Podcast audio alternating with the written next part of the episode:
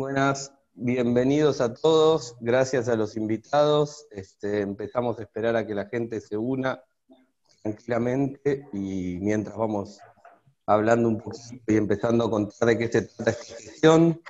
Eh, bueno, seguimos con las sesiones lupuladas entre Birratín y Hopsteiner. Esta sesión va a ser un poco distinto. Para hoy estaba en realidad programada la de dry hopping, pero la decidimos pasar a la, a la próxima dentro de dos semanas. Y hoy tenemos una sesión que es más bien en modo de panel. Después vamos a tener la de dry hopping y vamos a volver a otras dos sesiones así de panel, donde vamos a interactuar con distintos, que ya los vamos a presentar, a distintos invitados. Y el, bueno, el tema de hoy es lupulado en neipas, que creo que es la, la cerveza por excelencia usando lúpulos. Ya las IPAs lo eran, pero bueno, las neipas han llevado un poco a otra escala. Así que, bueno, como venía diciendo, el de dry hopping fue postergado el 21 de octubre y hoy vamos a hacer el de jugo de lúpulo lupulado en neipas. Hoy vamos a hablar un poco sobre el perfil de agua, la selección de la selección de la molienda, de los granos, digamos, adiciones en caliente, selección de levaduras y por último, uno de los temas más, quizás más interesantes, es el dry hop en neipas. Así que, bueno, vamos a ir arrancando un poco con la introducción y a medida que se va terminando de conectar los participantes. Ahora, Rich. Sí, me toca a mí. Es una breve introducción a Hopsteiner. Ya nos a, ustedes que nos han seguido en las previas sesiones eh, nos conocen. Eh, somos una compañía familiar ya con 175 años que estamos celebrando este año eh, y somos sus socios en todo lo que es, el mundo del lúpulo, desde el lúpulo en flor hasta el producto más avanzado que serían los aceites de lúpulo, los productos ya post fermentación.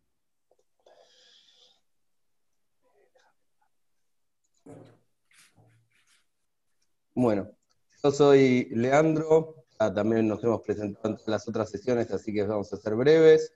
Este, soy el head de Plasteo, acá en Buenos Aires. Eh, junto con Matías eh, hacemos Birrateña, que empezó como un podcast y bueno, después terminó derivando en una plataforma para hacer otras cosas más, entre ellas estos webinars con Hopsteiner.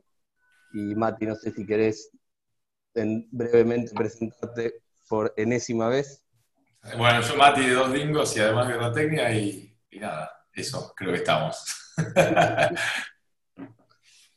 bueno, y hoy lo que sí, hoy tenemos, como decía Lean, tenemos una sesión distinta a las anteriores.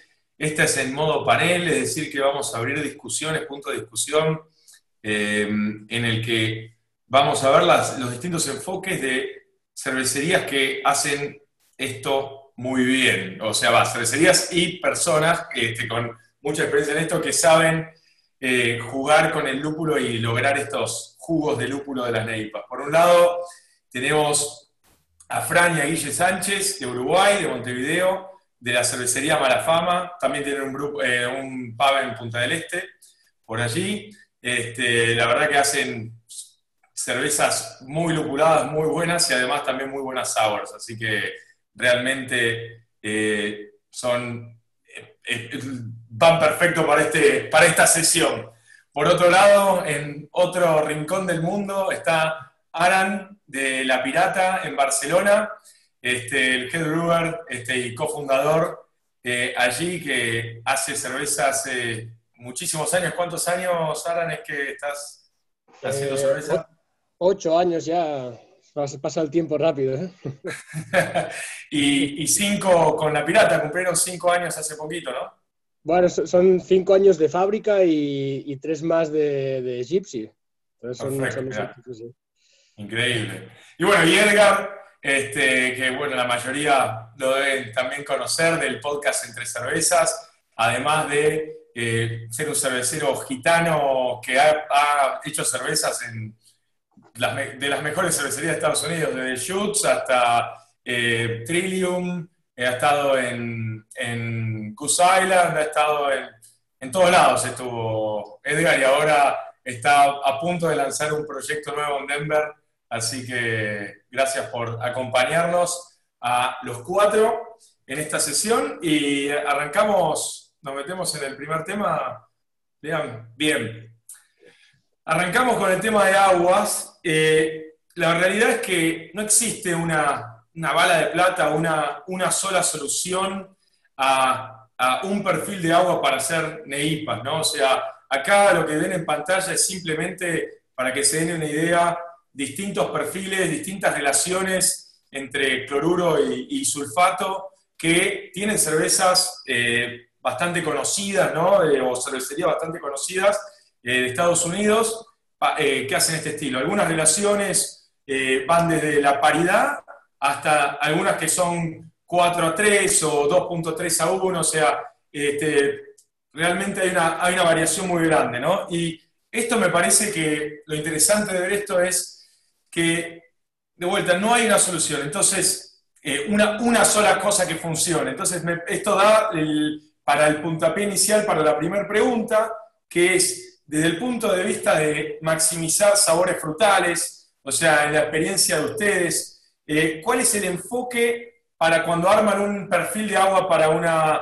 para una en cuanto tanto a la relación de cloruro sulfato como sus niveles? Es decir, que uno puede tener una relación de 1 a 1, pero muy bajo, como 50 ppm o, por ahí, o medio entre 50 y 150, o bien alto entre más de 150 ppm. ¿Cómo, cómo lo enfocan cada uno? ¿No se quieren arrancar? Eh, Fran, Fran y Guille, ¿arrancan ustedes? Dale, buenazo. Eh, bueno, nosotros básicamente eh, para nuestras neipas casi siempre nos mantenemos en 2 a 1 de cloruro sulfato y nunca nos vamos muy alto con los niveles, eh, no queremos darle un gusto, un nivel mineral en el del agua.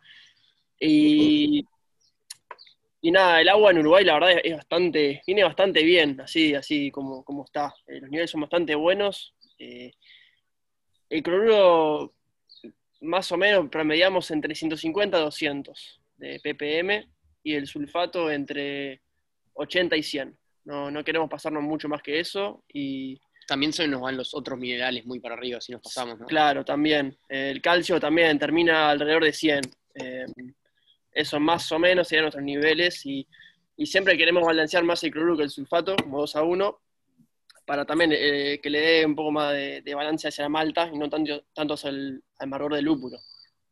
Más o menos. más o menos lo mantienen siempre en el mismo, o sea, en el mismo rango en la general o dependiendo qué tipo de NEIPA hacen, levantan o bajan. Por lo general lo mantenemos así. Sí, por lo general sí.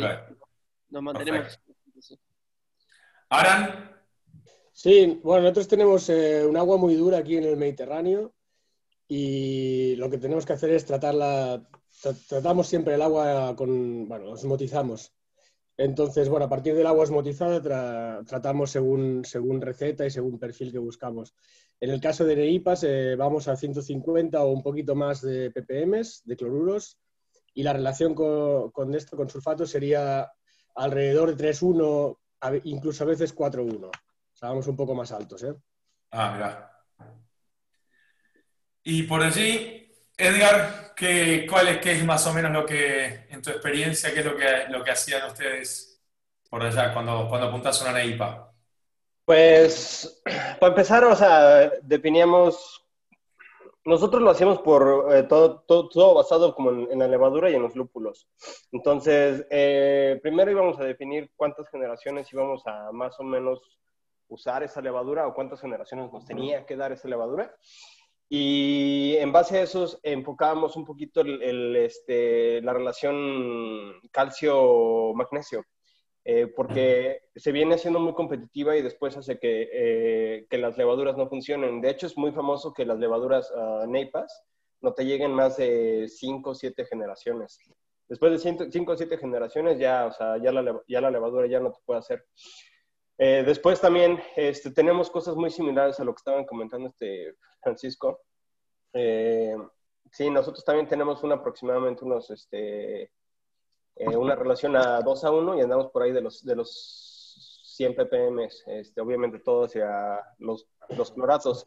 Eh, una vez teniendo esa relación, eh, pues ya definimos los lúpulos. Algo que, se, que hacemos mucho en Trillium antes bueno, todavía, to- aún, aún se sigue haciendo, es, tenemos lo que es ah, la serie de los streets, que viene siendo Congress Street, eh, que viene siendo Farnsworth, Farnsworth Street, vienen este, todas las, las neipas de Trillium, viene, o sea, un nombre y la calle, ¿no? Sí, sí, sí. y son puras calles de ahí, de la, de la zona. Entonces, eh, lo que, lo que se, se hizo en esos casos fue definir un poquitito más de, de, de- de clorato, creo que andamos en los 150 en esos. Andaba buscando ahorita la, la receta, pero no, no la encontré. Eh, y se definía, o sea, la malta base y todo, y era una receta completamente base, ¿no? Y al final nada más era una cantidad específica de lúpulo que se le agrega ya sean, no sé, este, eso es lo que odio de, de pensar en inglés y hablar español, eh, porque lo pienso en li- libras por barril. Entonces andábamos por ahí de 5 libras por barril más o menos de lúpulo, 20, 20 gramos por litro más o menos. 20 gramos por litro. Más o menos. Y ya, o sea, la receta ya está, ya está definida, ya tiene todo, es, es- todo, todo- todos los pasos, y ya nada más es cosa de echar el lúpulo eh, que se desea, ¿no? De la, de, la- de la cerveza, porque cada una de las streets, cada una de, de las cervezas tiene un lúpulo distinto. Bien.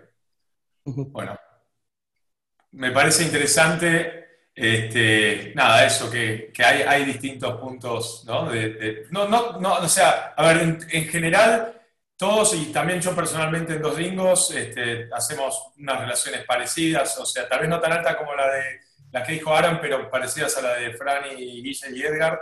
Estamos alrededor de, de un 2 a 1 cuando apuntamos a una NEIPA. Y hemos jugado con niveles desde los 150, este, o es más, no, desde más alto, 250, que empezamos, cuando llegamos a esos niveles, empezamos a encontrar un gustito un poco mineral, un poco pastoso, y por eso bajamos y nos sentimos más cómodos, estamos desde, te diría, desde 50 a 150, Dep- y dependiendo de cuanto menos alcohol tenga la cerveza, vamos más alto en ese nivel. Vamos más a, tirando de 150, y si está más alto, vamos más cerca del 50, en, en dos dingos por lo menos. Em, así que, nada, interesante. Vamos al siguiente. Bien, bueno, hablando de granos y, cuando nos ponemos en granos con, la, molienda en Neipas, este, lo primero que viene a la cabeza es el uso de avena, ¿no? La avena, eh, mucho se habla de la sedosidad que produce la avena y, y que nos tientan porque queremos lograr ese mouthfeel, ese, como esa sensación en boca bien grande, a usar un porcentaje muy grande en, el, en la, de, la molienda, ¿no? Pero también hay que tener en cuenta varias investigaciones que, que hay, que por un lado, ¿no? la, avena agrega una gran cantidad de betaglucanos, es un estudio de Schnitzenbauer este, que demuestra eh, que un 10% de la avena eh, reemplazada por malta, de, o sea, de malta de cebada reemplazada por avena, incrementa 20 veces el nivel de betaglucanos. Y si vamos a un 40% de avena, sube 100 veces el nivel de betaglucanos, ¿no? Y cosas a tener en cuenta, ese incremento de betaglucanos tan grande, por un lado nos puede complicar fuerte el día de cocción, para eso se pueden usar estrategias que pueden mitigar las cosas, como usar cascarilla de arroz, como, bueno, el diseño del equipo, como una temperatura o hacerle un mash out para, que, para bajarle la viscosidad al, al mosto.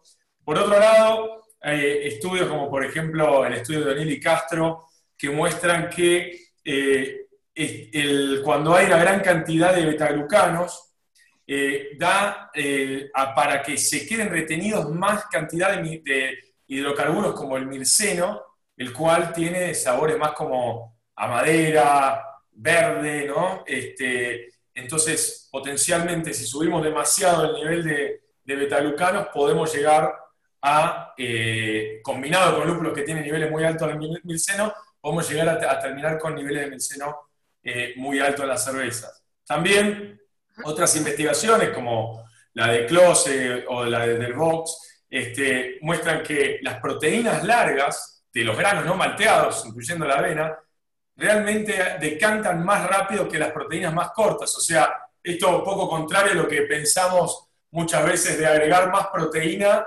al mosto para tener más turbidez, ¿no? Más ese haze o esa turbidez. A veces cuando te pasás pasa lo contrario y decanta más rápido, ¿no? Por lo menos estos son los que prueban lo que, mostraron estos estudios, no necesariamente eh, puede haber otras condiciones que hagan que esto no, no acontezca, pero el estudio lo que prueba es, si vos tenés una cantidad más alta de grano no malteado, eh, básicamente eh, tienen más peso, entonces decantan más rápido eso y podemos llegar a tener menos turbidez eh, permanente en la cerveza. Si nosotros queremos garantizar una turbidez permanente en la neipa, tal vez hay un punto en el medio y no, no pasarnos tanto de ese nivel de avena. Y por otro lado está el tema de la estabilidad. Hay un, está el estudio que hizo Bamford, con el, el, papa de la espuma, este, con en el 2016, que se puede ver muy fácil ahí, por ejemplo, en esa tabla, los ppm de manganeso que tienen los distintos granos y pueden ver como Oats Flake, que es la avena, la avena arrollada, tiene 53 ppm de manganeso comparado con eh, maltas de cebada que están alrededor de los 15. Es decir que, y bueno, el manganeso da, o sea, que tener más cantidad de manganeso está directamente relacionado con el envejecimiento prematuro de una cerveza, ¿no? Este, esto, de cierta manera, puede llegar a, también a, explicar el por qué las, las neipas eh, tienen realmente una durabilidad un poco más corta que, que una West Coast, una cerveza que no tenga, que no tenga avena, entre otras cosas, ¿no? Pero bueno, a pesar de todas estas cosas, todos creo que seguimos usando avena de una, de un, en un porcentaje u otro. Entonces, la pregunta ahora viene de cuál es el enfoque de cada una de sus cervecerías en cuanto, eh, para cuando queremos producir cervezas turbias como, como las NEIPA, eh, con respecto al uso de avena, si han notado algunos de los efectos que hablamos recién, este, cuando ponen cervezas con, cuando se empiezan a zarpar en el porcentaje de avena y cómo definen en función del perfil del tipo de neipa que quieren hacer, qué porcentaje de avena eh, le, agregan a, la cerveza que están diseñando. Así que abro la pregunta para que arranque la discusión. Eh, bueno, nosotros este, usamos dos tipos de avena. Usamos avena arrollada o malta de avena o sea, avena malteada con cáscara. Em, hemos hecho de todo, desde 10% avena, 0 avena, hay muchas neipas que hacemos que no tienen avena.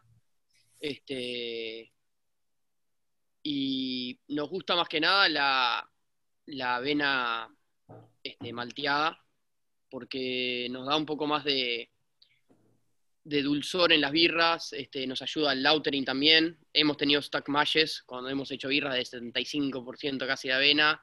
Este, y también usamos cáscara de arroz. Eh, no sé qué más. No, sí, la verdad que probamos de todo. fuimos probando en un momento de porcentajes, subiendo más o menos la misma receta y probando diferentes porcentajes. Eh, nos quedamos medio que un punto medio entre 20%, 15% de avena y también lo complementamos con trigo. Ah, sí, también lo complementamos con trigo. Y, y nada, con lo último que dijiste vos de, del shelf life, la verdad que la, cerveza que explotamos de avena, nos damos cuenta muy rápido, dejamos un vaso servido afuera y en, no sé, en un rato ya te das cuenta que está quedando marrón muy rápido. Eh, la verdad que eh, sí, nos dimos cuenta que, que, está muy salado eso, el shelf life baja bastante con una cantidad grande de avena. Bueno, y la malta de avena te ayuda un poco al, tema ese, ¿no? ¿no? se oxida tan rápido la cerveza que está hecha con malta de avena, por lo menos en nuestra experiencia.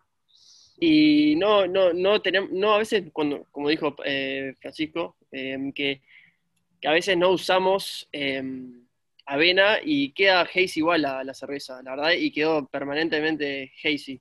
Eh, nos enfocamos más en, la levadura, en el tipo de la levadura y el lúpulo, más que tanto en, el grist. En el grist em, pero aunque claro, la avena te da esa sedosidad eh, que, que, que muy pocas maltas te la dan.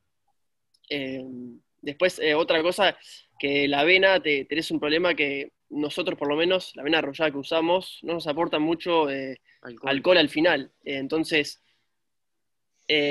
básicamente cerveza de bajo alcohol usamos mucha avena, en cerveza de más alto alcohol vamos bajando el porcentaje de avena porque para nuestro equipo no nos entra tanta malta. y, tanta avena. Entonces, tenemos que ir haciendo un, balance así. Claro, la primera generación de levadura. Sí, por ejemplo. Em, empezamos con una birra que tiene muchísima avena, después ya la segunda vamos a más alcohol, entonces suplementamos esa avena por, por más eh, cereales que dan más alcohol, claro. este, o más azúcar. Y, bueno, ahí, sí, ahí entra el trigo también, que, nos da eh, un poco de haziness y, nos ayuda la, la y y también al mouthfeel y, y, nos da más alcohol, no como la avena arrollada. Eh, claro, más eficiencia. Claro, más, eficiencia. Sí, sí, sí. Pero bueno, eh, la verdad que fuimos probando de todo, nos quedamos más o menos ahí entre un 20% de avena y a veces un 5% de trigo, siempre más avena que trigo, pero más o menos es el, sweet spot que, encontramos nosotros. Eh, aunque también nos encantan cervezas sin avena arrollada y solo 30% eh, de avena malteada, que están eh, hermosas. Pero bueno, vamos, probando, siempre vamos probando mucho. Perfecto. Bien. Aran, ¿querés ir vos? Sí, yo estoy un poco en la misma onda que ellos. Al principio empezamos usando muchos copos de avena y poco a poco hemos ido sustituyendo por avena malteada al final nos permite, primero, no tener problemas en el lautering y consiguiendo resultados muy similares, ¿no? Y, tal, y al final, bueno, más o menos lo que, por norma general, una neipa normal, lo que estamos usando son 20% de copos de avena y trigo, eh, un 20% de avena malteada. Eh, y usamos un poquito de dextrin mal también para aportarle cuerpo que nos atenúe un poco menos la, la densidad. Y al final es lo que decían ellos, ¿no? que más copos eh, de avena se, se, transforma un poco en menos rendimiento, por un lado, y menos atenuación también. Entonces, bueno, estamos muy en la misma línea. ¿no? Eh, al final, bueno, también, aparte también nos ayudamos de la cáscara de arroz, como, como decías, para no estar sufriendo horas intempestivas de, de lautering. Eh, también lo que, una cosa que, que hemos notado nosotros aquí es que cuando hemos tenido problemas con el lautering y, ya empezamos a hervir, ¿no? Mientras va entrando, entrando el mosto y tal, eh, que al final eh, nos clarifican mucho más que cuando es un lautering normal, ¿no? Que entramos todo y, empieza a hervir una vez está todo, ¿no? No sé si, si al resto os ha pasado así, pero bueno, es un poco nuestra experiencia capaz que nos pasó y nunca nos dimos cuenta. están haciendo el lautering muy lento, entonces ya están hirviendo y claro. mucho más tiempo el mosto en realidad. Sí, parece como que la proteína precipitara, la verdad que a nivel técnico no, os lo puedo explicar, ¿no? Pero es la, te lo explico por experiencia, ¿eh? Como que precipitara, proteína y luego no, tuviera interacción con, levadura y lúpulo. Claro. No, nuestro, nuestro equipo, por lo general, empezamos a hervir a al final del lauter. Entonces, está, no, no, la verdad que no, no experimentamos eso. eso.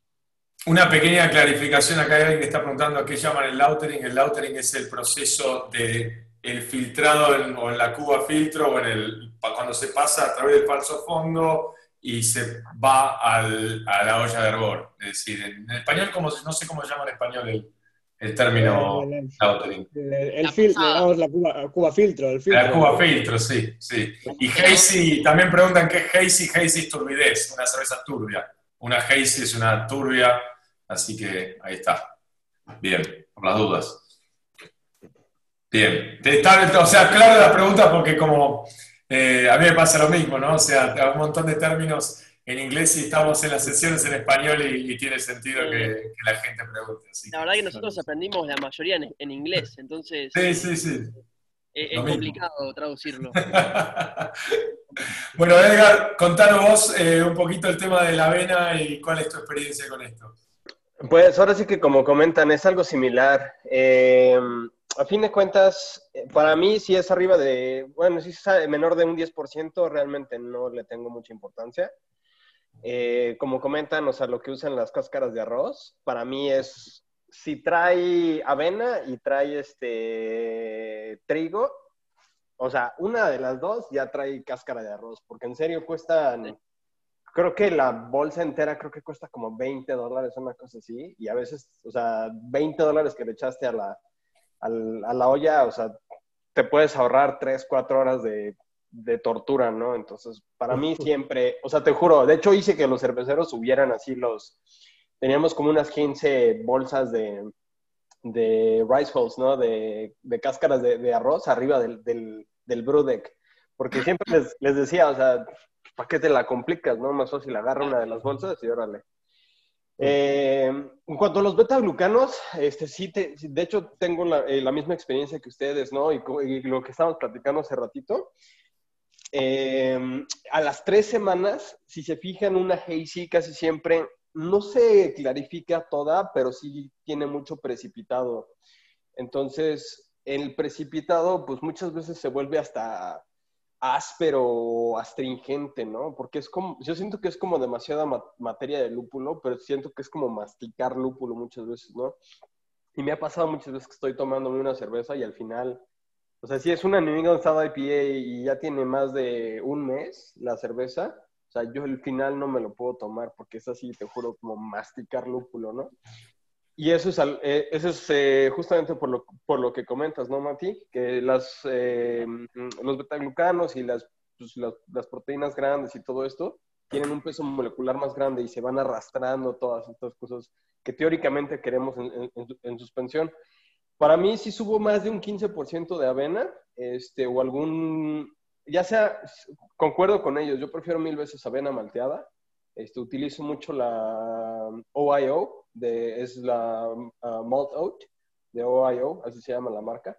Este, se me hace muy buena. Y muchas veces, bueno, no muchas veces, realmente cuando pasamos de un, 15, no, de un 20 a un 30%, 20-25% a partir de ahí arriba ya este, paso yo por um, temperaturas de maceración para, para beta-glucanos. Empiezo las mis rampas de maceración un poquito más bajas y empiezo a, a tronar esos beta-glucanos que aunque teóricamente me va a dar más claridad, digo teóricamente porque realmente la, la turbiedad viene de, de, los, de, los, de los polifenoles, ¿no? Este, entonces, teóricamente me va a dar más, más turbiedad que los, los beta-glucanos son más responsables como de chill haze, pero tienen este, esta propiedad de arrastre, ¿no? De llevarse todos sabores, aromas, este, todo hasta el fondo y eso a mí no me gusta. Y como dices, o sea, el tiempo de, de, vida de Anaquel es súper importante, ¿no? En, en, Trillium, cuando estaba ahí, me acuerdo, si en tres semanas la cerveza no se vendía, la regalaban. O sea, todos los empleados, y quedaban a veces hasta una o dos paletas enteras. Estamos hablando de, ¿qué? Unos este, 100 cartones por, por paleta más o menos. Entonces, pues imagínate, 200 cartones que no se vendieron en tres semanas, ya van para afuera, ¿no? Y la única razón es, era eso, ¿no? O sea, que la gente, la gente que le gusta, o sea, la, la, cerveza fresca, a veces no sabe lo que pasa, pero casi siempre es eso, ¿no? Que se va depositando en el, en el fondo, pero muchas veces se fijan en el, um, en el código y al ver el código dicen, ah, tiene tres semanas, no sé por qué, pero este, ya, no, ya no está fresca y ya no la quiero, ¿no? Y, y es cuando mejor está, ¿eh? Acabo de tres semanas. Sí, sí.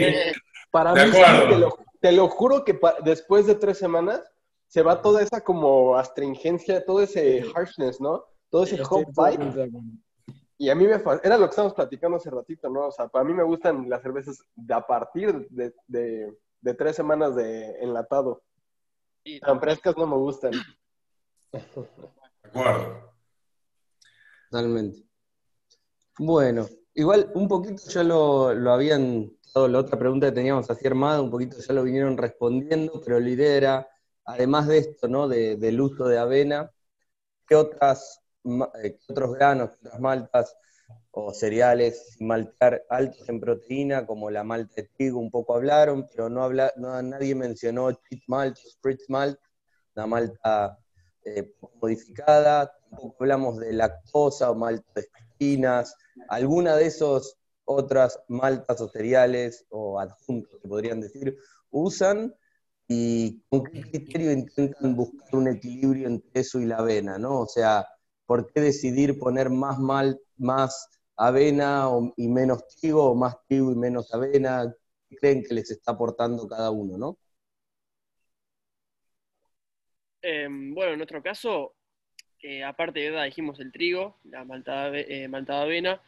Eh, usamos alguna vez el eh, Torrified Wheat, que es. eh, ¿cómo, se- Como, cómo se dice en español, Molide? Trigo torri- eh, Burgol, ¿no se dice? No, no es el Burgol, el eh, Me olvidé. Torreficado. torrificado. torrado. Torrado, ¿no es? Torrado, sí. Torrado, eso mismo. Bueno, en un caso usamos eso eh, para ver eh, un poco más, no sé, que estaba bueno, estuvo bueno, pero ya no, no lo aplicamos más. No, y No también hay- encontramos una diferencia notable Claro. así, abismal de nada. Sí. Y, y en algunas cervezas con mucha avena también, o algunas, sí, con mucha avena, le metemos algún un toquecito de lactosa a veces. eh, no sé, un 2% por ahí, por ejemplo, un, toquecito nomás. Y la verdad notamos una diferencia. el dulzor ese la lactosa, cuando es bien, bien bajo, eh, aporta muy bien eh, para ese estilo de, de cerveza. En nuestro caso no- nos sirvió bastante. También Eh, cuando reutilizamos varias veces, al final siempre como que le agregamos a las últimas un toquecito también. Siento que balancea un poco también el alcohol más alto, eh, la cerveza que atenúa un poco más también. Sí. Este, Sí, estuvo, está bueno eso. Y después eh, en porcentaje de avena y trigo, sí, como dije eh, antes, más o menos entre, si usamos, siempre usamos más avena que trigo, eh, básicamente porque nos gusta más lo que da la avena para las neipas, es un poco más eh, sedoso y el cuerpo, eh, aunque el trigo también lo da, eh, no sé por qué, nos elegimos más por, más por la avena. da más gusto además, como Sí, el gustito avena. Sí, nos gusta más. Y ha- hacemos, por ejemplo, sí, si usamos 15% de avena, usamos 5 de trigo. Siempre es como eso. Nosotros hacemos, por ejemplo, en, en por bolsas. Eh, en nuestro equipo de 1200 litros usamos 3 bolsas de avena y una de trigo, que son de 25 kilos cada una, ¿no? Y, y ta, más o menos nos quedamos eh, por ahí en ese porcentaje de cada una. Sí, nosotros eh, de lactosa usamos, mm, hemos usado alguna vez, pero no, no estamos usando muchas veces, la verdad, porque, bueno, porque al final estamos consiguiendo lo mismo y, y no estamos jodiendo a, a lo- a los que son alérgicos a, a la lactosa. y, y en relación a, a la proporción avena-trigo, usamos mucho más, mucha más avena que trigo. Trigo, al final, para, para mí el trigo, o sea, el sentido que yo lo uso es un poco más para una- un tema de retención de espuma, eh, acabar de aportar más proteína y tal, pero, pero no, no más que eso, ¿no? Yo prefiero, o sea, me gusta mucho más el perfil que da, que da la avena que el, que el trigo. Pero bueno, en, en prácticamente todas nuestras recetas algo de trigo, algo de trigo cae. Bien. ¿Y vos, Edgar, en tu experiencia? Ando intentando aquí como pensar cómo explicarlo. Este, pues más que nada es, bueno, es algo similar. eh, sin embargo, por decir, sí, nosotros utilizamos más avena que, trigo. El trigo igual es solamente para ciertos atributos, incluso también para tener un poquito más de ésteres y, bueno, fe- fenoles no, no en este, en este tipo de, cervezas, pero un poquito de ésteres sí, sí ayuda un poquito más el trigo. De ahí en fuera, eh, a veces utilizamos algunos otros eh, adjuntos o algunas otras maltas como... eh, hemos llegado a utilizar hasta centeno incluso en alguna neipa o algo, pero esto es más que nada porque queremos am, darle algún sabor especiado o algo así. Eh, no es tanto de que el centeno nos vaya a dar algo o alguna propiedad. Igual a lo que comentan ustedes es este principalmente la, la avena es para el mouthfeel, ¿no? Esta sedosidad, este, yo le llamo puffiness, ¿no? Eh, que se siente así como puffy la, la, la, la cerveza y el trigo, pues igual para, para retención de espuma, este, y también para los, pues, por el alto contenido de los, de los polifenoles, ¿no? Y, eh, una, cosa que, que se me olvidó comentar. Últimamente también estamos usando un poco de Golden Naked Oats, que es, eh, bueno, viene a ser- nosotros usamos Ah, Simpson también. No si conocen la, la malta esta. Es eh, avena malteada y luego en plan crystal, como si fuera una caramalt, Sí. pero de avena. que nos da un poquito de color también y, seguimos aportando la avena, la avena malteada.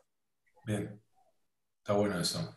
Eso acá no llega en Argentina, pero la verdad que es algo que está, está, está, bueno. Sí, sí, lo vengo siguiendo hace tiempo.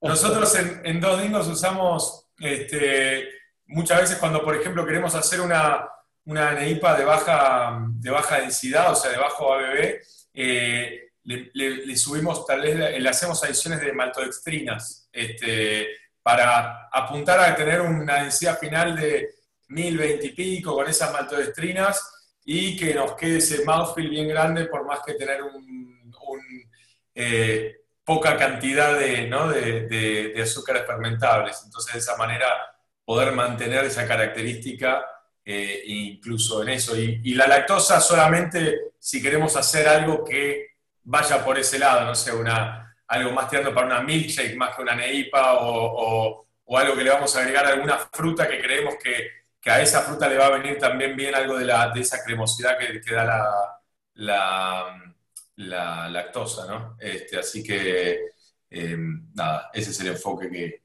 eh, que hacemos nosotros. Bien.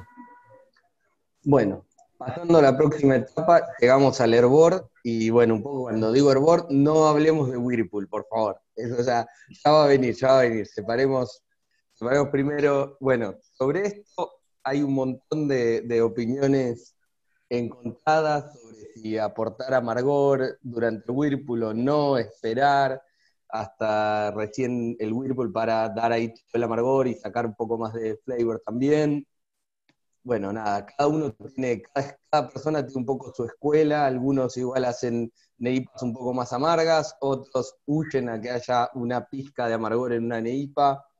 Eh, ¿cómo, les gusta a ustedes y cómo lo interpretan ustedes? ¿Hacen adiciones durante el hervor, digamos, para este tipo de cervezas? Sí, siempre hacemos eh, First Word Hop, eh, buscamos más o menos 10 IBU, eh, y después, por lo general, no echamos nada más, ¿no? No, le damos ahí un, toque en el first word para darle... Sentimos, balance. Sí, sentimos que es clave, que, que, darle un poco de balance ahí, a, un poquito de amargor que tener ahí en, en, first word. Sí, después no, nunca... La verdad que hemos probado una vez, un poquito, eh, no sé, alrededor de los 30, 60, un poco más de Ibu, pero preferimos un poco menos amar a nuestras neipas y, y también está, bueno, con el amargor que se, que se, que se le da en las otras partes de los agregados de lúpulo, ya como que ya llegamos al total que queremos. Entonces, un toquecito al principio nomás. También te va a ayudar al boil over, digamos. También. Por eso usamos Firmcap. sí, sí. nosotros en nuestro caso, eh, para Neipas eh, no solemos hacer ninguna adición de lúpulo en la cocción. Eh, en dobles IPAs y triples IPAs, cuando Heisis me refiero, ah, ahí sí que, no en todas las DIPAs, pero sí en todas las DIPAs, añadimos un poquito de, lúpulo para, añadir un poquito de amargor, para que, para que compense un poco con la cantidad de alcohol que va a tener.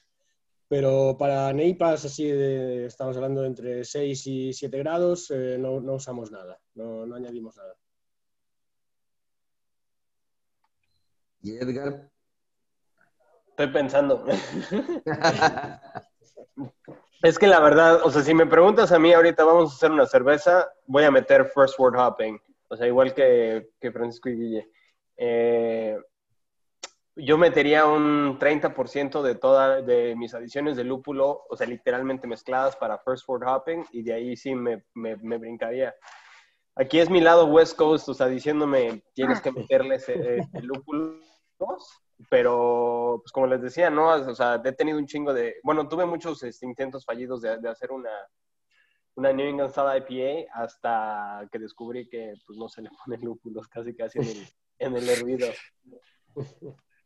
Pero sí, este, el único, la única adición que yo le metería sería First Word Hopping o tal vez algo así como ZZ para un poquitito de amargor, pero te estoy hablando de 15, 20 IBUs a lo mucho, o sea, este, una nada tal vez. Mi enfoque es el... Un, mínimo, un mini backbone, digamos. Sí, sí, sí. O sea. Mi enfoque es el mismo que el de Arana. La verdad que realmente si, si, si voy a hacer, o sea, si es una neipa normalmente no la agrego y si es una neipa más chica, incluso de, una bebé más bajo, menos todavía, pero si voy a hacer una doble o una, o una triple neipa, y sí empezamos a meterle tal vez algo de, de, amargor para balancear, pero normalmente tampoco le hacemos adiciones en olla, también los que nos hace que hervimos mucho menos tiempo, ¿no? O sea, la servimos media hora normalmente. Perfecto.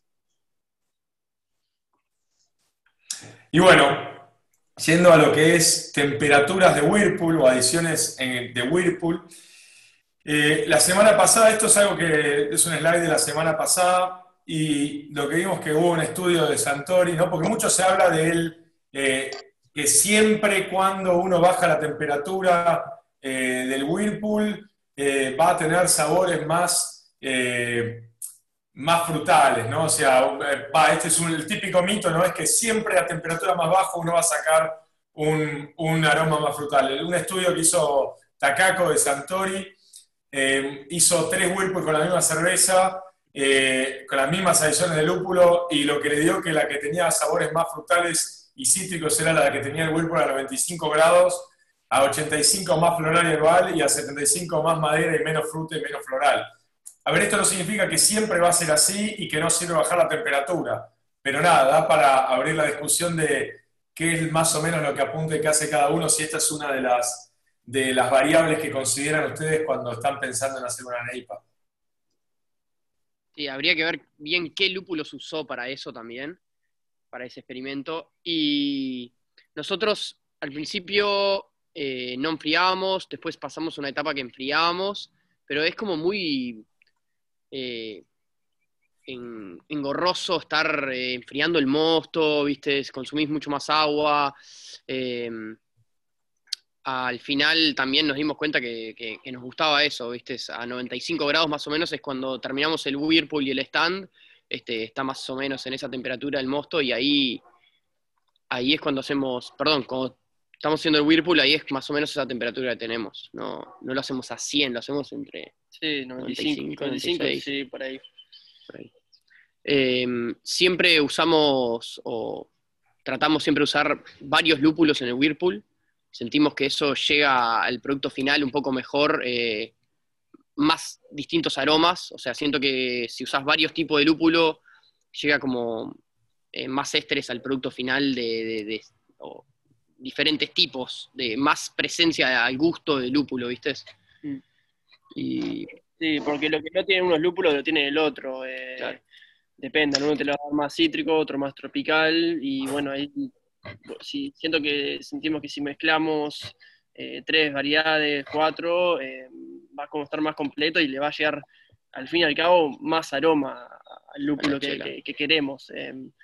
Eh, pero sí, hacemos eso, mezclamos varias eh, variedades de lúpulo en Whirlpool, eh, no enfriamos, no nos parece muy práctico y la verdad que nos aburrió la parte de enfriarlo, dijimos, no queremos enfriarlo más. Una, paja. Y, no, ni hablar. Y ya fue. Teníamos que tener el agua súper fría, teníamos que, viste, después capaz que no nos daba el agua fría para pasar. Dijimos, ya está, así caliente y nos, nos terminó gustando más. Eh, y esa fue nuestra experiencia. Bien. Vale, nosotros sí que enfriamos el, el Whirlpool eh, alrededor de 80 grados, eh, 75, 85 más o menos, y, no es una lección si son 75, 85, sino es lo como, como nos va el, el, enfriamiento, porque no tenemos tantos medios como para, para clavar la temperatura, ¿no? Eh, y ahí sí que solemos añadir, bueno, ahí para mí es donde empiezan las neipas ahí, o sea, el trabajo de las neipas, aparte de, la, de, la, de las maltas y tal. Eh, bueno, eh, usamos entre, entre 5 y 10 gramos litro.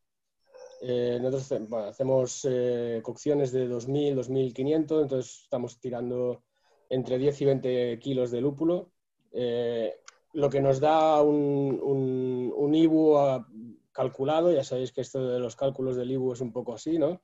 Entre 20 y 40. 20-40 IBUs, ¿no? y, eso es lo que luego nos, nos va a aguantar un poco el, el alcohol de, de, la cerveza, ¿no?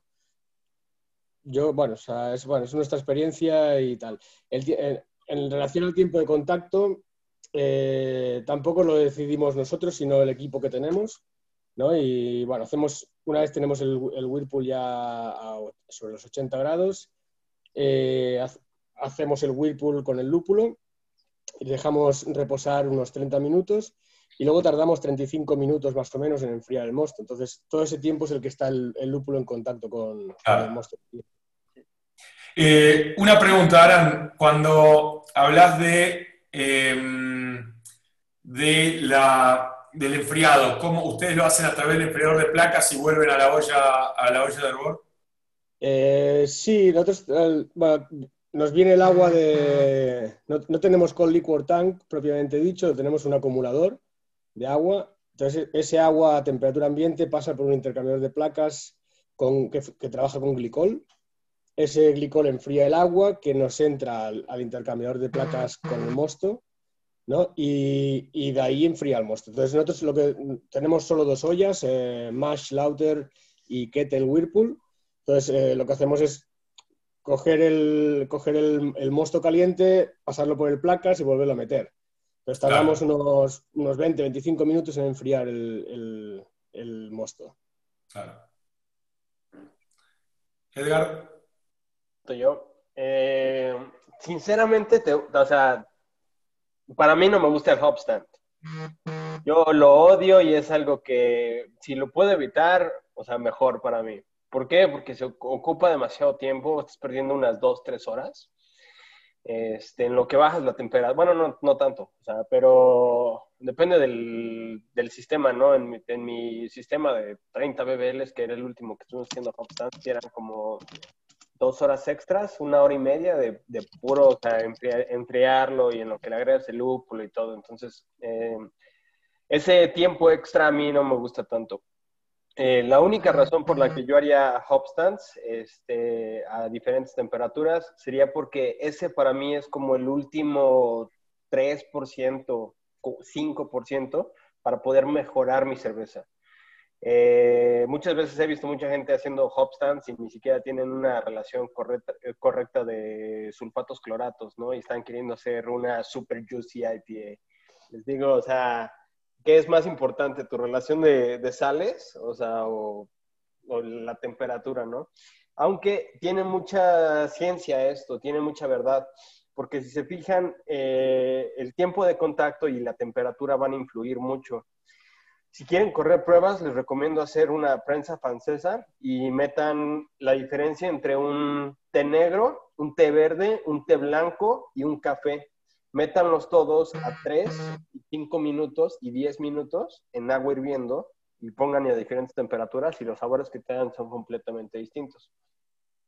Ahora, suponiendo que ya tengo mi cerveza perfecta y realmente sí tengo tiempo para hacer un hop stand, no tengo que hacer tres, cuatro vueltas, este, tres, cuatro cocidas en un día y le puedo agregar unas cuantas horas, ahí sí, depende mucho del, del, del perfil que estoy buscando y de los lúpulos que estoy agregando, ¿no? Porque obviamente si le meto algo más West Coast uh, Resinosy, este, pues no le voy a querer sacar tanto eh, citrusy, ¿no? Por decir a Simcoe, yo lo voy a querer sacar más, este, como lo resinoso, lo piney, lo herbal, que lo frutal que, que, que tenga, ¿no? O sas, por decir, ese tipo de, de lúpulos. O sea, hay, hay, que pensar primero en el lúpulo antes de lo, de lo que queremos eh, extraer. A mí me gustan eh, pues las adiciones más que nada en el, en el, sinceramente a veces hasta hasta dentro de, knockout las llego a hacer.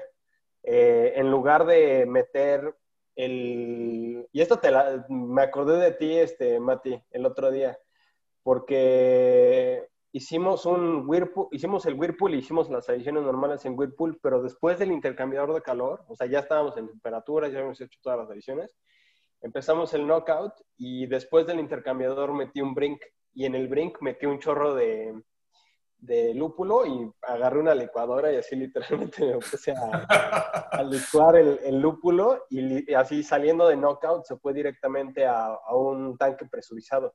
El tanque lo tenía creo que a 5 PSI más o menos y tenía un sputnik valve, que son unas válvulas que te permite, son como un airlock, pero pueden resistir un poquito más de presión. Un airlock te resiste medio PSI, punto 3 PSI, o sea, los Sputnik valves te pueden resistir 2, 3, 5, 10, 15, 20 PSI, ¿no?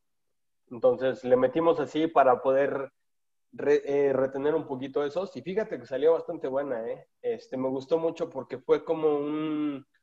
Es algo entre una adición de Whirlpool, pero al mismo tiempo lo estás mandando a fermentador, entonces es como un dry hop y tuvimos un poquito de, de, biotransformación en esos lúpulos. Entonces, estuvo interesante y ahora estamos corriendo pruebas para ver qué onda con temperaturas, pero con extractos. Eh, CO2, eh, te venden unas latas, así literalmente, que son a veces 50, a veces 100% IBUs, y literalmente es así lo más amargoso que he probado en mi vida. Y esas latas igual, las ponemos a diferentes temperaturas en el knockout. A veces el knockout conectamos el brink y metemos eso. En lugar de meter los lúpulos, metemos literalmente una lata ahí, toda perforada. Y este, vamos haciendo el knockout. O sea, al inicio, eh, aquí es un dilema un poquito complicado en cuanto a viscosidad, ¿no? Queremos la mayor temperatura para disminuir la viscosidad porque esta cosa es una pasta y por otra parte queremos la menor, este, la menor eh, temperatura para poder extraer algunos de los sabores que, que queremos, ¿no? O sea, es una pelea que tenemos que, que estar haciendo o sea, contra nosotros mismos. Con, con, respecto a eso, Edgar, hay un producto este, que se llama Hopflow, que básicamente es lo, o sea, lo mismo que decís, es extracto de CO2, pero le sacan las resinas duras, es decir, que fluye a temperatura ambiente. Entonces puedes hacer lo mismo sin tener que hacer todo ese quilombo de pinchar la lata y calentarla y todo eso. Este... Ahora sí que esa no me la sabía. o sea, sí, este, mi dilema es de que en Nueva York tenía como unas 15 cajas de extracto, entonces la verdad no era así como que me hubiera puesto a ver qué, qué viene el mercado. Pero pues, sí, o sea, realmente están sacando eh, nuevos productos y muy interesantes todos los, especialmente Hopsteiner, que ya tengo muchos años de conocerlos.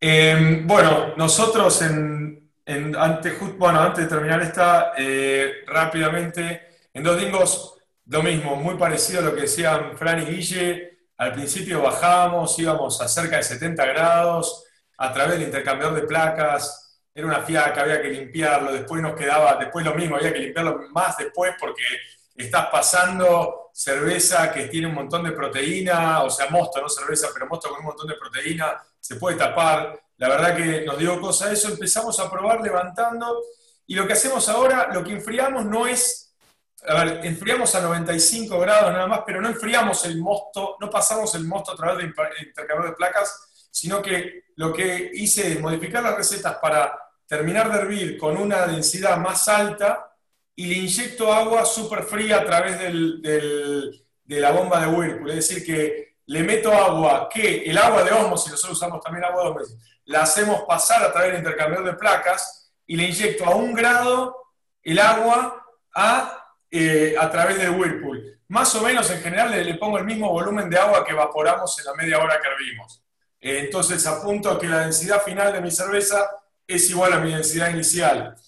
Y de esta manera logramos bajarle, sacarle ese, ese eje, digamos, de, del hervor para que no sea la adición con, un hervor tan vigoroso. Este, y, lo llegamos a bajar a 95 grados más o menos, y ahí es donde hacemos las adiciones y el whirlpool, pero no tenemos la necesidad de pasar el mosto a través del intercambiador de placas, solamente hacemos pasar agua eh, tratada, digamos, de homosis, que le inyectamos directamente adentro del, de la olla de Whirlpool y hacemos la adición a esa temperatura.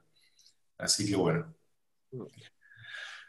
Y bueno, vamos a uno, casi el último de los temas, las levas. O sea, normalmente, eh, a ver, la mayoría, la, lo primero que uno piensa con las cervezas turbias es que, que la levadura no flocula y no necesariamente es así O sea, la, turbidez esta permanente que se forma en este tipo de cervezas viene de las reacciones entre polifenoles y proteínas, ¿no? Este, lo que pasa es que lo que termina siendo usando levaduras más floculantes es que al flocular terminan arrastrando muchas de estas otras cosas. Eh, pero hay un estudio que hizo May, que es el eh, director de, de, de, en lo que es eh, investigaciones, ¿no, Rich? Sí. Este, bueno, y, hicieron este estudio que es súper interesante, que agarraron varias cervezas del mercado, cervezas neipas muy conocidas del mercado, acá no dice cuál es cuál, pero eh, y vieron cuál es, cuál es la turbidez, y como pueden ver en la primera columna, turbidez, eh, la, el contexto y, y, al final dicen cuál es la contribución de esa turbidez que viene de la, de la levadura, ¿no? de, de, la levadura en suspensión.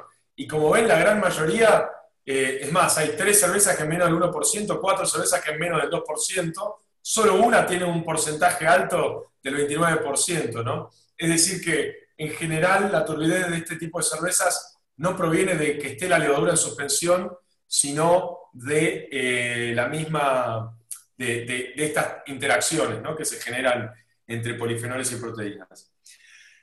Entonces, eh, la pregunta que viene ahora es, ¿tuvieron su experiencia levaduras que a pesar de producir buenos sabores para neipas, o sea, sabores frutales, esterosos, no lograron hacer cervezas turbias? O sea, acá viene por otro lado, no cuáles son buenas, sino cuáles tal vez no les sirvieron para, esta, para este uso. Tal vez cada que lo usaron clarifica, ¿no? Porque la realidad es que, no sé, por lo menos a mí, cuando salgo con una cerveza jugosa al mercado y si está clarificada, me empiezan a llegar gente que dice, no es una neipa, no es una neipa, no es una neipa. Bueno, tal vez el sabor es el mismo, pero en la percepción de la gente no es una neipa, así que es importante también saber qué levaduras no sirven para esto.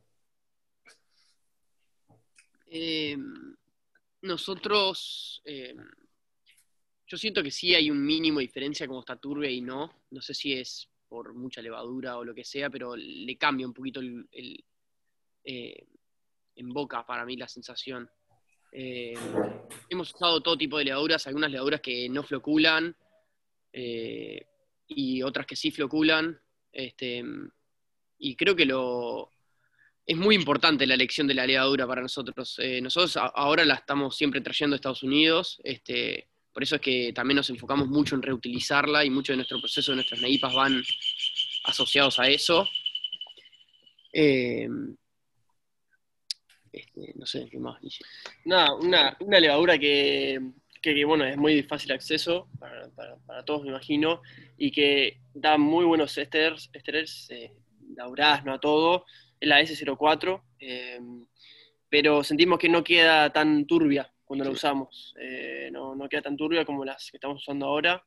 Eh, bueno, por eso nos, enfocamos a, traerlas allá, a reutilizar, como dijo Francisco, basamos todo nuestro proceso en, las neipas, en esas levaduras que traemos, las reutilizamos tres, cuatro veces, cinco, cinco como mucho, y, y nos parece re importante.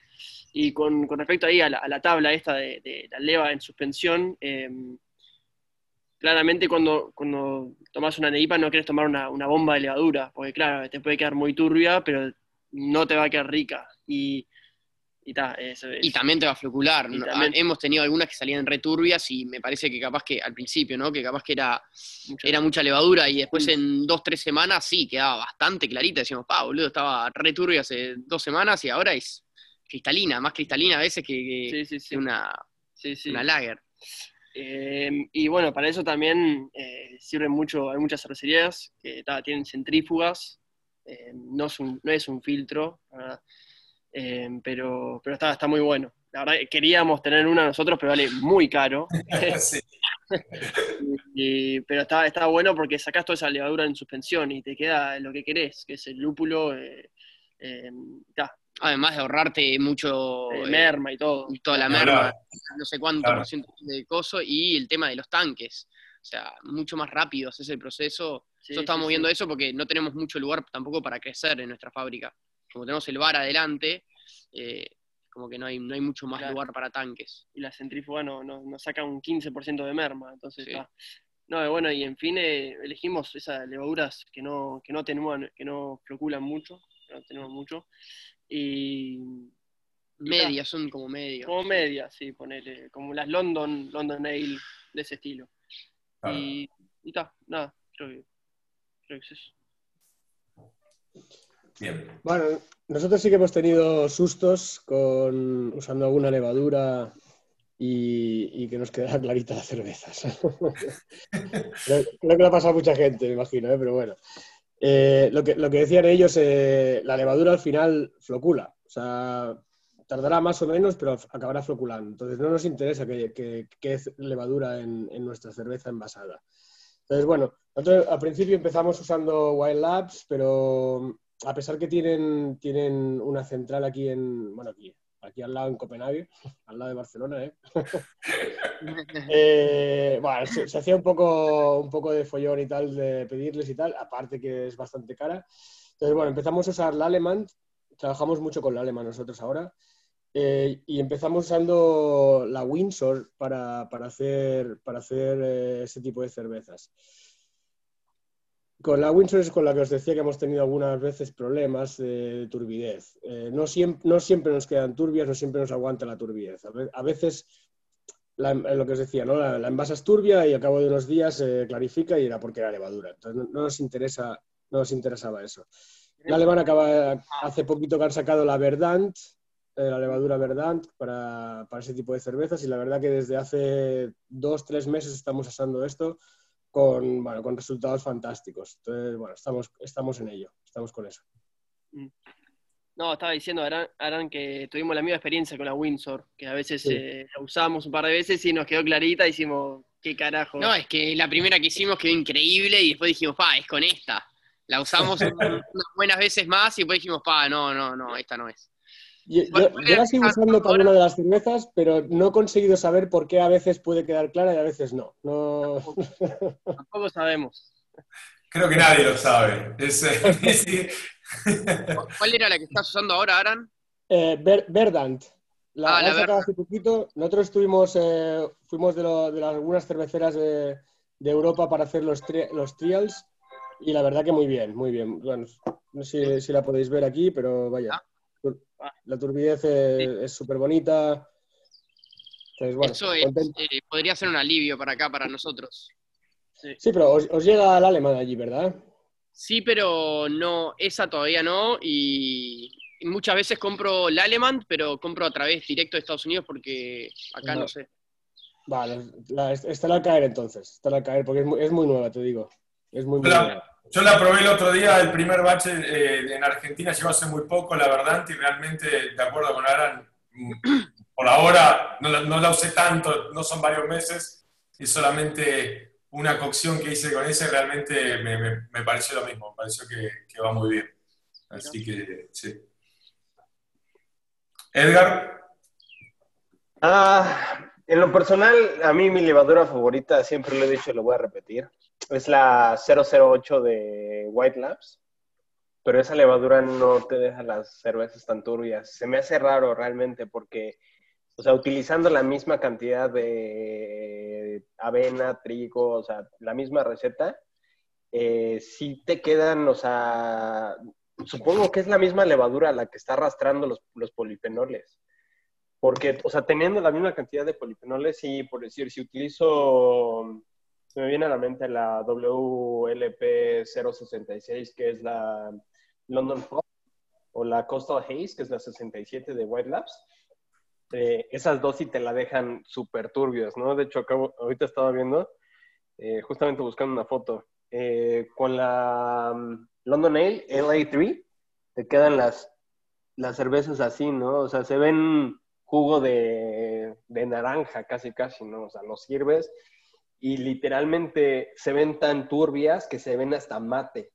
O sea, no hay, no hay algo brilloso ahí, no, se ve mate completamente. En lo personal, a mí no me gustan tan, pero tan turbias las cervezas, porque siento que traen muchas cosas en donde podemos uh, ocultar errores, ¿no? Eh, me pasó al inicio, hace ya unos años, este, apenas estaban sacando las neipas y un amigo no sabía cómo hacer, eh, hacer las turbias y las quería hacer turbias. Entonces lo que hacía era literalmente romper la cama del grano para aventar todas las harinas para que se fueran las harinas para hacer la turbia. Y yo así de, ¿qué estás haciendo? O sea, la cerveza no es turbia por, por harinas, o sea, el proceso, cuando sacas mosto, o sea, sale cristalino, ¿no? O sea, no es, no es un mal proceso. Nada más es de dónde vienen todas estas. Eh, sí, realmente, como dices tú, Mati, o sea, realmente hay, muchas, hay muchos dilemas este, que incluso no podemos saber, ¿no? Eh, a mí me pasó que incrementando mi cantidad de, zinc eh, en mis cervezas, mis, levaduras empezaron a flocular muchísimo mejor.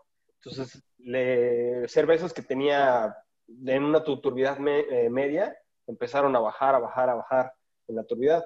A mí, o sea, en lo personal, pues me gustó porque no me gustan opacas, me gustan, o sea, ligeramente turbias. Pero volvemos a lo mismo, yo crecí en el West Coast, para mí una cerveza IPA necesita estar cristalina casi, casi. Eh, sin embargo, como dicen este Francisco y ahorita, eh, yo, tenía, yo tenía centrífugas y sí, o sea, creo que el 30% de la merma que tiras del cono es cerveza todavía. Del 30 al 60% puede ser todavía cerveza recuperable. Entonces, este, imagínate, toda esa cerveza realmente se está yendo porque la levadura se está llevando todos los compuestos, ¿no? Eh, y regresando al, tema de hace ratito, ¿no? Los polifenoles. Los polifenoles también eh, influyen mucho en, qué tan turbia es la, cerveza. Y es más fácil que una levadura se lleve polifenoles a que se lleve, digo, que se lleve beta-glucanos, a que se lleve los polifenoles. Los polifenoles son un poco más pequeños. Pero ahí el dilema, si tienes muchos betaglucanos, la levadura de repente va a agarrar uno y ese polifenol es tan grande que se va a empezar, digo, ese betaglucano es tan grande que se va a empezar a llevar los polifenoles y terminamos sin una cerveza, pues con una cerveza clara, ¿no? Ya me ha tocado también a mí, Mati, de que los clientes te dicen, no, no, no, esta no puede ser una cerveza así, no, porque necesita estar súper turbia. Entonces, yo siento que en parte es visual, este, los aromas y todo sí se mantienen muchísimo mejor en, las cervezas turbias. Eh, a mí me gusta buscar como ese equilibrio en el cual la turbiedad, si llega a desaparecer, o sea, volvemos a lo de los tres semanas de, en la lata o en, la botella, si llega a desaparecer esa turbiedad, o sea, la cerveza va a saber bien completa. Porque, como les decía, ¿no? El fondo a mí al final se me hace muy astringente. Por eso incluso llego a hacer las, los macerados y las rampas de, de betaglucanos para evitar, evitar que de repente de la nada, o sea, mi cerveza se, se clarifique cuando realmente no quiero que esté así. Totalmente. Bien. Bueno. Mati, ¿vos querés contar algo de dos dingos? No, o sea, lo mismo, la verdad que no, no muy distinto. Hemos probado de todos tipos de, levaduras. Al principio las hacíamos incluso con 0,4, 0,5 este, y, nada, la verdad es que si uno lo que quiere es este, que queden turbias, no son las mejores opciones. Este, pero como levaduras en sí no, es que son malas para, para, para, esto, ¿no? Pero nada, eso. las otras opciones que dijeron son las mismas que queremos que funcionan, incluso también las por otro lado, las, eh, poder usar también una bike, por ejemplo, una leva, una cepa bike para, para hacer este tipo de cervezas también le hemos encontrado buen, buen resultado.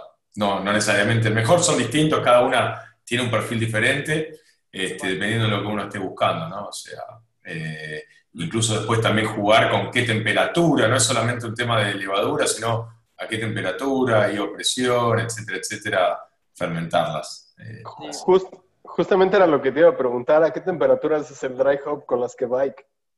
Bueno, depende, por eso, eso es, eso es lo más complicado para una NEIPA, pero normalmente esperamos, hemos hecho al principio cuando las arrancamos a probar a los mismos 38 grados que la estábamos fermentando y realmente terminaban con un verde más fuerte, ¿viste? O sea, eran mucho más, eh, ¿cómo decirlo?, eh, vegetales y, y después empezamos a jugar, a, empezar a adicionarlo al final cuando terminaba, o sea, después de terminada la fermentación, bajarle la temperatura a 20 grados, ahí hacerle el primer dry hop, que caiga a las 48, 24, 48 horas purgar ese dry hop, hacer un segundo, hacer un tercero si era, si era necesario, y después este, ya esa misma temperatura, si hay algún creep, lo va a hacer, o sea, lo va, a terminar, va, va a reactivar la, levadura, por más que no esté a 30 y pico de grados, la Kvaik también fermenta a 20 grados y, y por lo menos terminás haciendo dry hops a temperaturas no tan, no tan altas como los 38 grados, ¿no? Este, que, que puede llegar a fermentar con esa, con esa levadura. Justamente tuve los mismos problemas. Igual, o sea, tuve que, así empecé haciendo los dry hops y me salían súper verdosas y pastosas las, las cervezas y decía, no, no, no, algo quiero, o sea, jugoso, ¿no? Eh, frutoso, más que nada por la que bike. Igual tuve, que tuve que bajarla, o sea, lo que yo hago es dejar que, la fermentación completa y ya después bajo la, la, temperatura y empiezo a hacer los dry hops. Claro. pero pues viene siendo que día 3, día 4, casi casi cuando estás haciendo un dry Sí, sí, pero por eso es tan rápido que casi que es lo mismo que al final, como hacer los dry hops un poco más tarde, te termina teniendo el mismo tiempo que, que otra levadura. Sí, y, lo bueno de lo que comentas es lo del hop grip, ¿no? O sea, que si tienes un poquito de hop grip, no pasa nada porque pues, todavía la, levadura está súper activa todavía. Claro, exacto. Tenemos la misma experiencia en esas levaduras, pero preferimos de todos modos las, eh, las otro tipo, no, no las bike, para las neipas. Capaz que una Imperial, las bike. puedes usar menos. Sí, se te hace más, más fácil y más rápido, pero y más rápido y todo. Incluso para nosotros, yo lo veo más del punto del perfil de sabor. Si, si querés ir más para un durazno, un perfil de que tire este es más tirando para albaricoque eh, allá en España, este, pero durazno, fruta de carozo por ahí, las Quake no tiran tanto para ese lado, en mi experiencia por lo menos, y tal vez tenés más Quake, la no sé, algo como la voz, te tira más para esa cáscara de naranja, una Ornindal tal vez medio como un maracuyá, una eh, Stranda o Hothead es un poquito más neutra, pero tiene algo de mango, no sé, como, pero no te tiran tanto esa fruta de carozo como tal vez te tira una Conan o una, este, o una London o algo por el estilo, ¿no? Totalmente de acuerdo, totalmente de acuerdo, sí, sí. Nosotros solo hemos hecho una con una Neipa con Kebike y lo que hicimos fue poner un poquito de lúpulo, eh, tal cual transferimos el mosto al fermentador, y, el resto ya fue, una vez ya acabó, bajando temperatura y así. Claro. Sí, sí, es que la temperatura tan alta, es, tan raro probar la cerveza lupulada, incluso caliente a 38 grados, que claro. te quema más, o sea. Sí, pero, bueno, la idea al final la cerveza quedó, quedó bastante bien, la verdad. Eh, la idea era poder tener un poquito de biotransformación con ese poco de lúpulo durante, durante los dos, tres días que dura, esa fermentación, ¿no? Y el resto de lúpulo ya, ya, ya en, en, frío, bueno, en frío, entre comillas, ¿no? O sea, ya en una temperatura un poco más normal. Claro. Bien. Bueno, ya entramos en el último tema de, de la sesión de hoy, no por eso menos importante. Este, y bueno, un poco hablando de dry hop, este, una cosa que, vimos en la sesión de interacción entre lúpulo y leva es un trabajo de, de Tacoy, donde un poco demuestra que digamos, el tiempo, de, el tiempo de contacto, si bien el tiempo de contacto es importante para lograr la, la biotransformación, la misma sigue ocurriendo siempre que haya levadura en el producto, e incluso demuestra que sigue ocurriendo en botella o en el envasado, suponiendo que uno no hace filtro estéril o alguna o pasteurizado, obviamente. Este, entonces, digamos, la idea de agregar un dry hop en fermentación activa, buscando eso, no pareciera ser tan necesario, no pareciera ser que estrictamente tenemos que hacer eso. De hecho, muchísimas fábricas no hacen un dry hop en fermentación activa justamente para poder cosechar la leva. Después también en esa sesión hablamos un poco de lo que era la hidrólisis de glucósidos y vimos que eh, por más de que utilicemos una cepa de levadura que tenga una alta generación de, enzimas, para, hacer la hidrólisis de glucósidos de beta-glucosidasa. Muy poco porcentaje de los glucósidos se liberaban y encima corresponden a alcoholes monoterpénicos que no necesariamente tienen un umbral de, percepción bastante alto, con lo cual el aporte adicional que podemos llegar a estar haciendo desde ese punto de vista es difícil que esencialmente tenga un gran impacto. Entonces, lo que sí vimos es que puede ser distinto si uno empieza a hablar de la adición de enzimas. Otra de las cosas que queda por verse, y como mencionamos ahí en, en esta sesión, es que eh, hay muy poca investigación todavía en lo que respecta a tioles, y sobre todo a lo que son los tioles ligados y su liberación.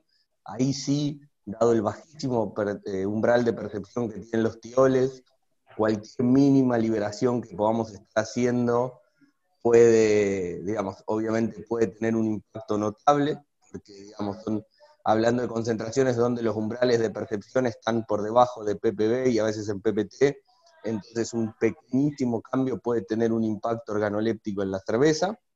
Pero bueno, por ahora no hay ningún estudio que documente que, cepas tienen mayor capacidad de betaliasa, o sea, la enzima para liberar este, tioles.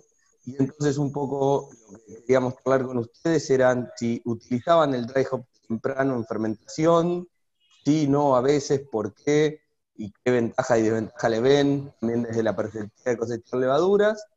Y después un poco sobre el dry hop en general, cuánto tiempo suelen dejar el dry hop en contacto con, con eh, la cerveza, obviamente, y a qué temperatura y por qué buscan una determinada, una determinada temperatura y si varían un poco la temperatura en función de los lúpulos que seleccionaron para este, hacer el, eh, esa receta en particular. Em, nosotros, como dijimos anteriormente, estamos trabajando para cuidar la levadura siempre, siempre para reutilizar. Por lo general, si usamos una levadura en la fábrica, se reutiliza siempre. Em, entonces esperamos a que, a que baje un poco la levadura, que esté terminando la fermentación para hacer el primer agregado. Además, cuanto menos tiempo tengamos los agregados, para nosotros es un poco mejor. Em, Así que aprovechamos más o menos cuando está terminando la cerveza eh, de agregar los lúpulos que tienen menor alfa-ácidos o más altos en miserin, por ejemplo, citra o algo así. Este, también para volatilizar un poco más, eh, sacar un poco más lo verde de esos lúpulos. Este, después, eh, nada, esperamos a que termine esa refermentación que vas a tener seguro. lo hacemos directo por arriba, abrimos el tanque, abrimos la 8 zip con, con, CO2, siempre tiramos, estamos tirando, metemos ese, esperamos a que termine la refermentación, ahí bajamos la temperatura bastante, ya sacamos todo eso con toda la levadura, con todo, em, capaz que esperamos un día o dos a veces, seguimos purgando y ahí recién le agregamos el, segundo, este, o, o, los otros que vayamos a agregar, este, para que no tengan esa refermentación. Tratamos de que el segundo ya no tenga esa refermentación. Y ahí es cuando usamos los que tienen los alfa ácidos más altos. Por ejemplo, no sé, Sabro o, algo así. Sí, claro, sí. Igual que dijo Francisco, eh, Francisco que nos preocupamos de reutilizarla. Y mm, casi siempre el día, apenas reutilizamos, sacamos la levadura, es el día que cocinamos otra neipa y es el día que metemos el primer dry hop que casi siempre está alrededor de los, no sé, 20.000, 30. No, sí, grados, 18 grados de temperatura. De 18 a 23 grados. Eh. Sí, depende. Generalmente fermentamos eh, por ahí, alto, de 20 a 22, por ejemplo. Y ta, cuando va terminando la fermentación, es cuando vamos a cosechar la levadura, eh, bajamos capaz a veces un poquito la... Claro, como que engañamos la levadura. Bajamos un poquito la temperatura para que lo cule, un poco más, eh, para poder cosechar. Y ahí le hacemos el primer dry hop. Eh, esa la, dejamos refermentar, como dijo Francisco, sí. Después vamos, vamos purgando metemos el segundo y el segundo lo resuspendemos algunas veces, eh, una vez por día, por... O más, o dos veces por día a veces, por eh, tres días. Por tres días, eh, no queremos más de tres, cinco días. Si nos agarra un fin de semana que no estamos, está, ahí capaz que agarra cinco días eh, en contacto, pero, pero no- nunca más que eso. No queremos que, que empiece a dar eh, un aroma o sabor a, a, eh, a- muy pastoso, Sí. a green onion, eh, y ta, nada. Paja ir el sábado a purgar la birra, ¿no? No, sí, no. Y, y ta, creo que más o menos así nos manejamos en el dry hop. ¿Cuánta- ¿Cuántos grados le, le bajan cuando van a, a Un grado, dos, un, uno, en realidad por lo general le hacemos un grado y nos termina bajando 1.5, por ejemplo. Y ahí lo liberamos igual, o sea, lo dejamos que, es, que con la refermentación sube, suba esos dos graditos de Claro. vuelta por algún tema de diacetilo o algo. Pero sí, queremos que eh, juntar un poco más de levadura. Sí, encontramos que si no bajamos ese gradito, se nos complica mucho para cosechar. Sí, muy fino cosechamos y estamos pasando birra a otra birra en vez de, en vez no de levadura. vez de levadura. Claro, se nos complica para cosechar la levadura. Sacamos un brink con, con una buena densidad y después ya el segundo es casi líquido, ¿viste? Claro. Claro. Sí, hacen el, el- el llamado eh, soft crash, ¿no? De ese, como bajar la temperatura, pero muy po- poquitito, un gradito nada más como para, para que se asuste y, y- y caiga. Claro, Exacto. eso mismo. Bien. Aran, Nosotros lo, bueno, lo, que, lo que solemos hacer es hacer un primer dry hopping eh, al final de la fermentación. Eh, antes lo hacíamos un poco antes, ahora sí lo hacemos bien bien cuando le queda dos platos para, para terminar. Antes lo hacíamos antes y lo que nos encontramos un poco era con el hop burnt, este, este lúpulo que quema eh, cuando tragas la cerveza, ¿no? Eh, y nada, ahora es- lo estamos haciendo al final y est- estamos sobre los 25, 40 gramos litro eh, de, lúpulo, o sea, de lúpulo. Más o menos eso. Eh, solemos hacerlo en varias veces, más que, que hacerlo del tirón. Eh, de esta manera podemos hacer diferentes dry hoppings en diferentes temperaturas, ¿no? O sea, si hacemos una en fermentación, pues estamos haciendo alrededor de los 20 grados. Y luego bajamos a, a 16 grados y ahí hacemos otros dry hoppings, ¿no? Estamos encontrando cosas, extrayendo cosas distintas de, de los diferentes dry hoppings y creo que al final le da mucha complejidad a la cerveza. Sí, sin duda. De acuerdo. sí, sí. Edgar, ¿Falto yo? Eh, pues ahora sí que como dicen Francisco y Guille también, ahora sí que al parecer que me copiaron ahí algunas de las cosillas, que, le- que- que les copié a los demás cerveceros. Pero sí, o sea, depende mucho del tipo de cerveza y el proceso, ¿no? Eh, vamos a decir, si es una doble IPA, realmente dudo mucho, una doble, una triple IPA, realmente dudo mucho utilizar el, el, este, la levadura, ¿no? Entonces, para mí es cuestión de tiempo, ¿no? Estamos hablando de dos, tres días más de, de proceso si quiero cuidar la levadura para, para cosecharla. O, este, o eh, si, pues, digo, ya va para afuera, ¿no? Porque el cuidar la levadura es lo mismo, ¿no? Hay que esperar a que termine de fermentar, hacerle su soft crash, sacar la levadura, ¿no? Pero si ya no voy a reutilizar la levadura, en lo personal, para mí es importante por, la, por el tamaño, ¿no? Entonces yo lo que tengo que hacer es ahorrarme esos dos, tres días y le aviento el dry hop para hacer eh, biotransformación. Si quiero reutilizar la levadura, igual hago este, algo similar, en el cual eh, hago un soft crash, saco suficiente levadura y toda la onda, y ya después introduzco el dry hop. Si realmente, así, pero realmente quiero hacer una verdadera biotransformación, hay una técnica que, que utilizo yo, eh, que es eh, top, top harvesting. Eh, tengo el, mi tanque de, de fermentación y por el, eh, por el sidearm este, empieza, está el airlock.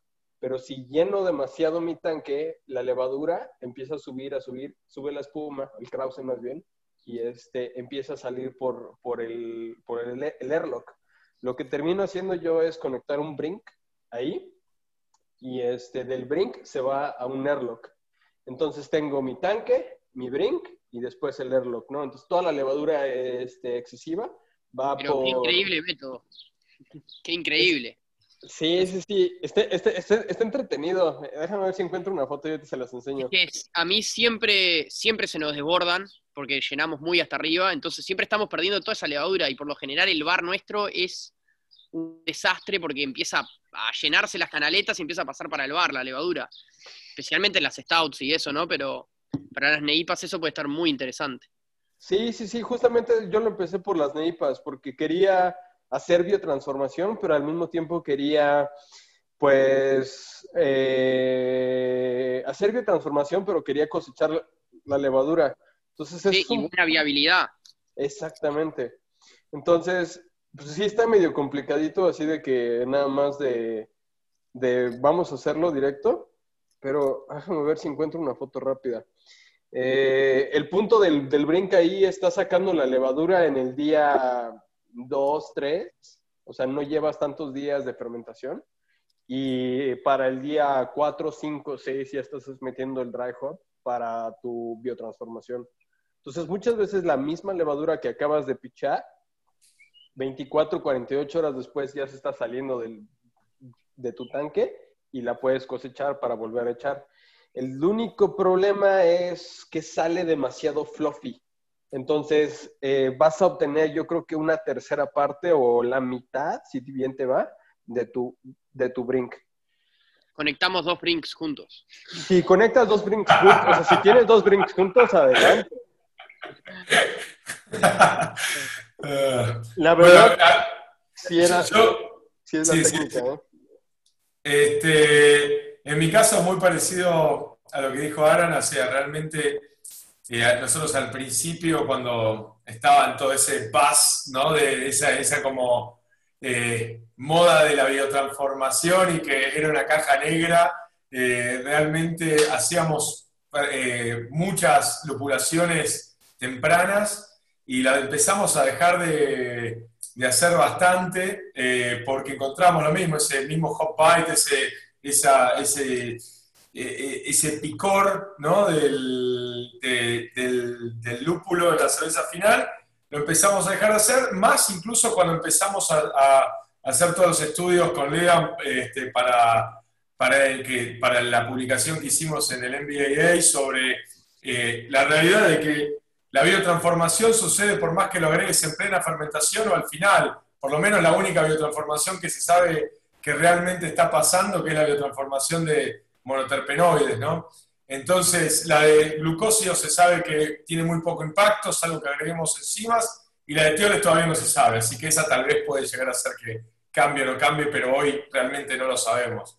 Así que agregar algo para mí, para tirar a una caja negra que no sabes si, si va a funcionar o no, o si es un mito o no es un mito, pero lo que sí siento es que me da más hard si necesito acondicionarlas tal vez dos o tres semanas más, prefiero no, no hacerlo tanto y dejarlo más para terminar de fermentar o tal vez si hago dos o tres dry hops, el primero va justo al, cuando faltan los últimos puntitos de la fermentación, el último plato de fermentación, después el segundo va justo cuando terminó y si hay un tercero a una temperatura más baja.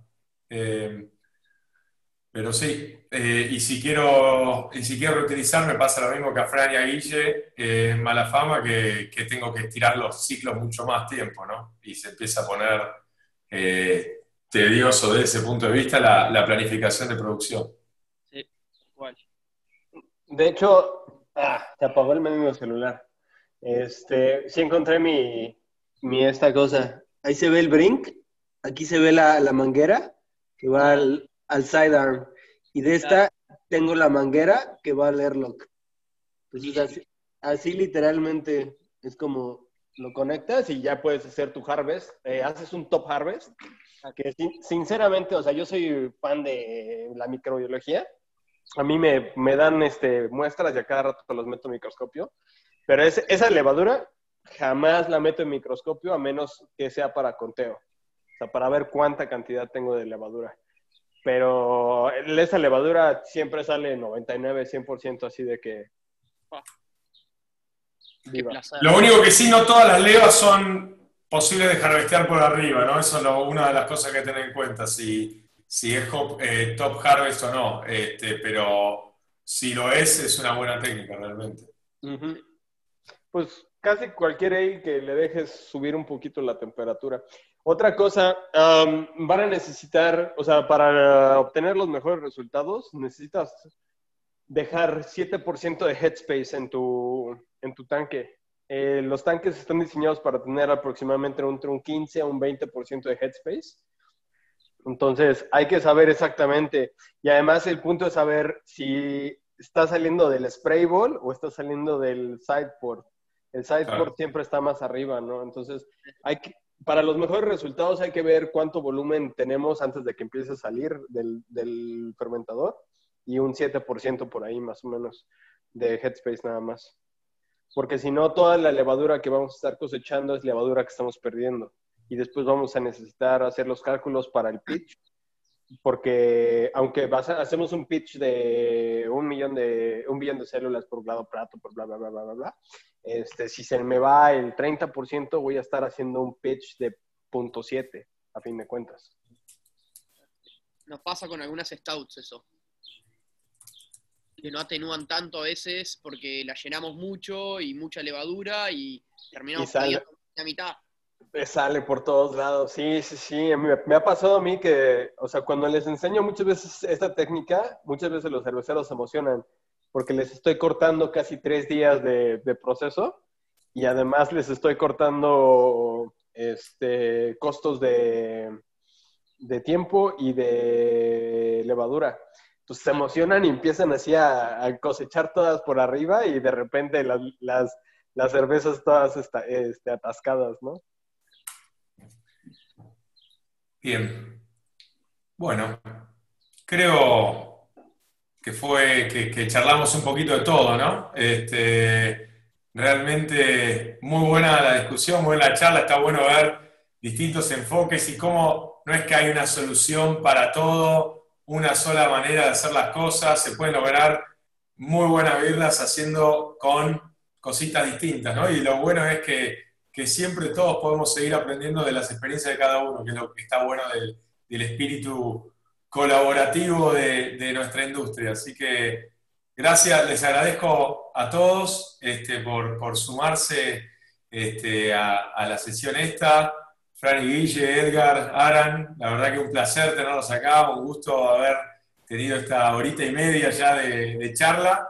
Eh, así que eh, lo agradecemos y bueno, la próxima sesión, ahí como Lean está eh, eh, remarcando en la pantalla, vamos, acuérdense que nos salteamos una para venir a esta y la próxima vamos a la sesión específica de Cierto de Grand Hopping el 21 de octubre a la misma hora, en el mismo, usando el mismo código de entrada y todo eso. Así que agradecemos también a toda la gente que se sumó para escucharnos y bueno, nos vemos en un par de semanitas. Gracias, gracias a todos muchachos, muchas Gracias gracias, a todos. en serio por la buena onda. Un, Gracias. un placer muy grande. Cuidaros mucho. Gracias. Cuídense, muchachos. Bueno chicos, Hasta luego. Bueno. Gracias a todos. Sí, gracias. ¿ah? Ah, muy buena la sesión. Hasta luego. Bueno, yo tomé mis apuntes también, ¿eh? Siempre se aprenden cosas.